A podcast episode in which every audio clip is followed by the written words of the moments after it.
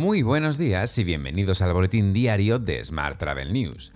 Hoy es jueves 1 de diciembre de 2022, Día Mundial de la Lucha contra el SIDA. Yo soy Juan Daniel Núñez y esta es la edición número 1075 de este podcast diario. Hoy analizamos la programación de las aerolíneas en vuelos internacionales a España para el mes de diciembre y desvelamos cuál es el mejor hotel de España según la revista Forbes. Ya sabes que puedes suscribirte a este podcast en iTunes, Spotify o iVoox, pedirle a Siri o Alexa que reproduzca nuestro último programa y que también puedes escucharnos cada día en radioviajera.com. ¡Comenzamos!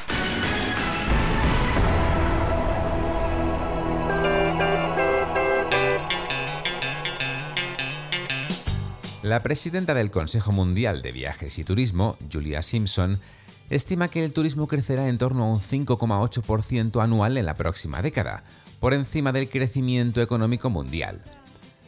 En una entrevista a Europa Press, Simpson asegura que uno de cada 10 dólares que se generan en el mundo y uno de cada 10 empleos proceden del turismo. Por su parte, el secretario de Estado de Turismo, Fernando Valdés, ha defendido que no hay ningún país de la Unión Europea que haya demostrado el compromiso y el esfuerzo presupuestario por el turismo como España. Se refiere a los 3.400 millones de euros de los fondos europeos presupuestados por el Gobierno para el sector entre 2021 y 2023. En este sentido, ha destacado que los presupuestos tienen como objetivo acompañar las necesarias transformaciones en el modelo turístico español para garantizar su indiscutible posición de liderazgo internacional en el futuro, basado en sostenibilidad, digitalización y calidad.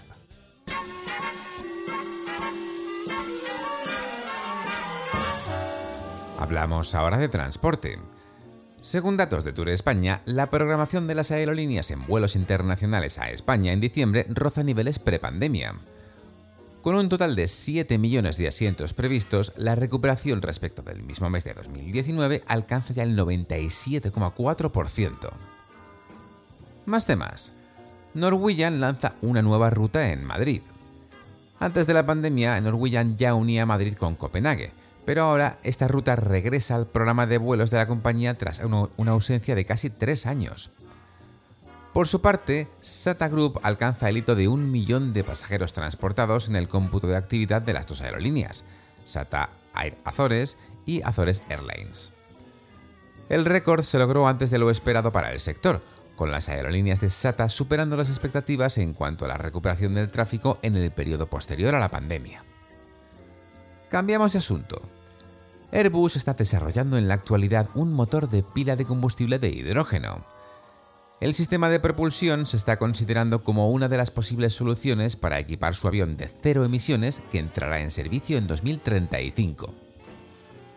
Y el presidente de Puertos del Estado, Álvaro Rodríguez da Pena, ha señalado la necesidad de potenciar el desarrollo de las infraestructuras ferroviarias para alinearlo con el de las infraestructuras portuarias, considera que lo marítimo y lo ferroviario, teniendo como rótula el puerto, es el futuro.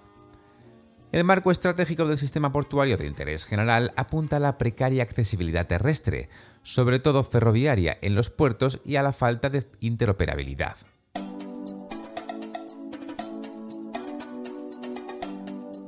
Vamos con la información sobre destinos. España y Arabia Saudí han firmado un memorando de entendimiento. El objetivo del documento es reforzar la cooperación turística entre, ambos países, concretamente en la promoción de actividades, el desarrollo de un programa de trabajo bajo el ámbito de la OMT y el fomento de inversiones en proyectos del sector. Más asuntos. Tour España ha anunciado los ganadores de la convocatoria España, retrato de un país. La convocatoria, que invitaba a los ciudadanos a subir fotografías que muestren un retrato contemporáneo y plural de nuestro país, ha contado con 12.000 imágenes participantes. Más temas. La Comunidad de Madrid busca situarse como un destino turístico preferente de los viajeros procedentes de Estados Unidos, que vuelan a la región atraídos por la cultura, la gastronomía y el patrimonio.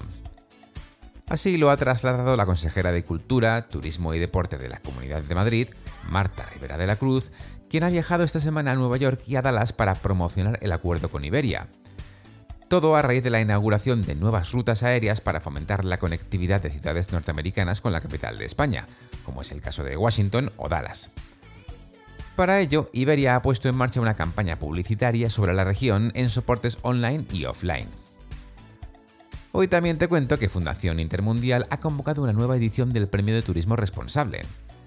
Esta sexta edición del galardón reconoce a las empresas, destinos, medios de comunicación e influencers que hayan trabajado en favor del turismo sostenible. La entrega del premio se realizará dentro de la programación de la Feria Internacional de Turismo FITUR 2023. Y precisamente FITUR 2023 pondrá el foco en el futuro de un turismo sostenible, y FEMA Madrid se implica activamente midiéndolo por primera vez la huella de carbono de Fitur 2023 y formalizando su compromiso de reducción en la siguiente edición.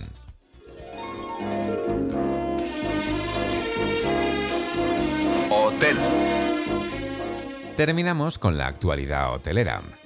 Ryu abre el Ryu Palace Kukulkan, su quinto hotel en Cancún y el número 22 en México. Con esta inauguración se presenta el nuevo servicio Elite Club by Ryu, además de marcarse un nuevo hito en el año del 25 aniversario del Ryu en México. Por último, te cuento que Forbes España publica esta semana en su revista online un amplio reportaje sobre el Santa Catalina, a Royal Hideaway, que califica como el mejor hotel de España. En un artículo firmado por Lucía Pérez, recuerda que es el hotel en funcionamiento más antiguo de Canarias y ahora también el mejor de nuestro país, según Forbes, claro. Además, apunta que se trata de un referente en cuanto a la elegancia clásica y el lujo, y recuerda sus instalaciones y espacios históricos, así como las numerosas obras de arte que albergan sus muros. Te dejo con esta noticia. Muchas gracias por seguir este podcast y por dejarnos tus valoraciones y comentarios en Spotify, iBox o Apple Podcast. Recuerda que puedes suscribirte a nuestra newsletter diaria entrando en smarttravel.news, en la sección Suscríbete. También puedes recibir un mensaje con este podcast y los titulares del día directamente en tu WhatsApp.